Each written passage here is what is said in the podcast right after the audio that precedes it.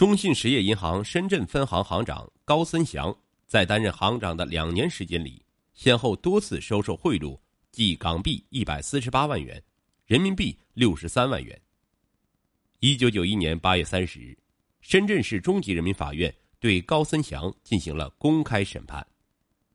高森祥身为国家工作人员，无视国家法律，利用职务之便，收受巨额贿赂，情节严重，依法判处死刑，剥夺政治权利终身，违法所得一切财物予以追缴，上缴国库。高森祥不服，上诉广东省高级人民法院，经广东省高级人民法院审理，依法驳回了高森祥的上诉，维持原判。高森祥一九四一年出生在广东梅县一个农民家庭，一九五九年以优异成绩考入厦门大学经济系，毕业后分到北京国家测绘总局任科员一九七五年入党，一九七九年跳槽进了中国银行综合局计划处。一九八三年，高森祥来到了百业待兴的深圳特区，任中国银行深圳分行办公室副主任。一九八四年六月。升任办公室主任，一九八六年四月调中国农业银行深圳分行当副行长，一年六月评上高级经济师职称，一九八八年五月筹备全国六大专业银行之一的中信实业银行深圳分行，十月正式出任分行行长副厅级。随着职务的不断高升，高森祥的私心也随之增重。当办公室主任时，他就已经开始目中无人，并出现过抬高自己、打击别人的情况，还因帮助别人调度工作而收受大量财物。当上农行深圳分行副行长时，他以权谋私，为其儿子所在的一家无资信企业贷出一百五十万元。港商李某于一九八七年与高森祥相识，在获悉其筹备中信深圳分行后，马上就进行了。感情投资。一九八八年仲夏的一天，在深圳某酒店，李某笑脸迎来了高森祥。一阵寒暄感叹之后，李某将一写有高森祥的五千元存折递了过来。几经推让，高森祥最后还是收下了。此次投资数额虽小，但礼轻人意重，以致后来高森祥将李某视为知己。稍后还把受贿得来的钱交由其保管。李某自然不吃亏，他以国内某公司的名义向深圳分行贷款一百万元人民币。步李某后尘的是陈某，也是高森祥的同乡，一九七八年到香港定居，任某公司董事长。一九八七年经人介绍认识了高森祥，一来二去彼此关系很好。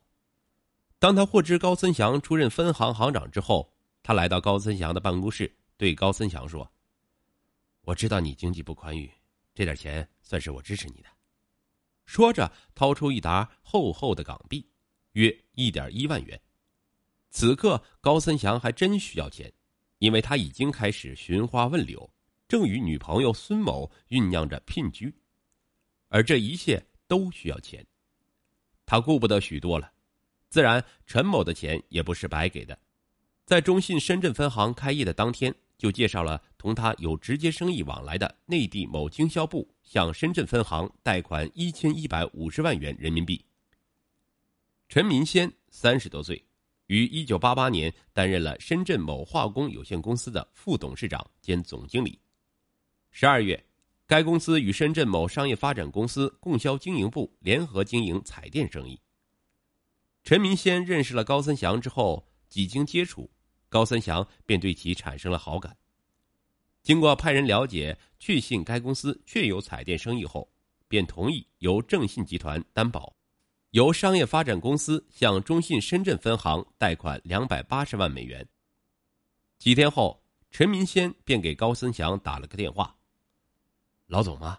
请过来一下，呃，有点事儿。”刚一见面，陈明先递上了一个红包：“ 老总，过年了。”表示个意思。这是五十元面额一张的人民币，共八千元。高森祥喜上眉梢，日后对陈明先更加器重。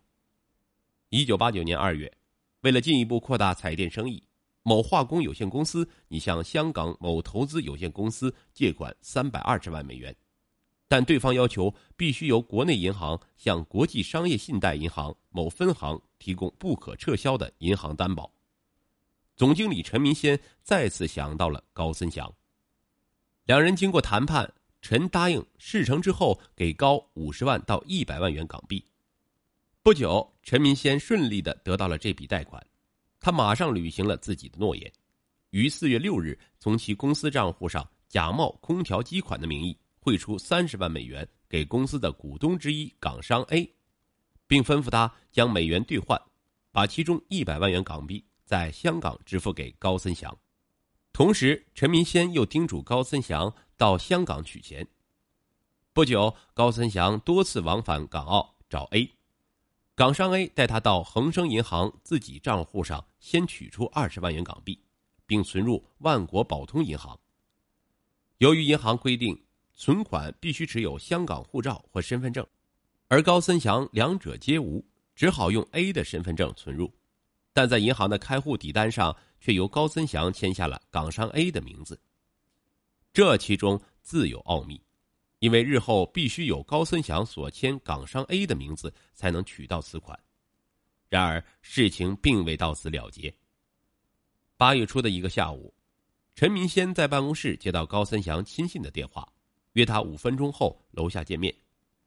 一见面，这位亲信就对陈明先说：“请马上准备十万元人民币急用，这事儿老总知道。”下班前，高森祥又亲自到陈明先的办公室。对陈明先讲，他确实需要一笔钱用，请帮助解决。陈明先先说只有港币，高森祥便要求十一万港币。陈明先于第二天下午将十一万元港币交给了他。就是这样一个陈明先，在向高森祥投资了港币四十二万元、人民币八千元、美金五千元之后，先后从高森祥那里贷得人民币两千七百九十万元、美金七百六十万元。担保贷款美金九百四十四万元。广东某公司部门经理兼宝安县沙井镇某实业股份公司董事长梁某，与高森祥交情颇深，但在梁某第一次为公司从深圳分行贷款两百万元人民币后，高森祥毫不客气的要梁某给点点好处，梁某自然也求之不得。他得知高森祥住院。就和一位同事带上水果补品，匆匆的赶往医院探望。途中，他思考着该再给高森祥送点其他什么。当他得知同事身上有一本五万元人民币的活期存折时，坦然放心了。探望过后，这本存折混在礼物中，留在了高森祥的病榻上。高森祥对此举大为欣赏，礼物他收下了，藏在其中的秘密也没有外露。八月。高森祥再次住院，期间梁某又两次到病房探望，带的礼物也是现金，第一次两万元，第二次三万元。高森祥出院后不久，与情妇孙某闹翻，孙某索要六十万元的青春损失费，并扬言若不同意便要告发高森祥。高森祥亲自找到梁某要他帮忙，梁某深知这帮忙意味着什么，经过梁某的一番讨价还价。孙某同意降到三十万元。为了能继续得到只有高森祥才能批准的深圳分行贷款，梁某向一个朋友一次借了二十三万元，亲手送到了孙的手中。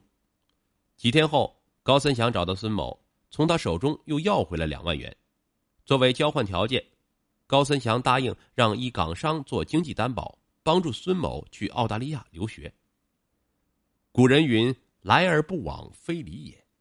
高森祥从梁某处明收暗索港币三十三点五万元，人民币五十一点九三万元。作为回报，经他批准，梁某先后八次从深圳分行贷款人民币三千一百万元。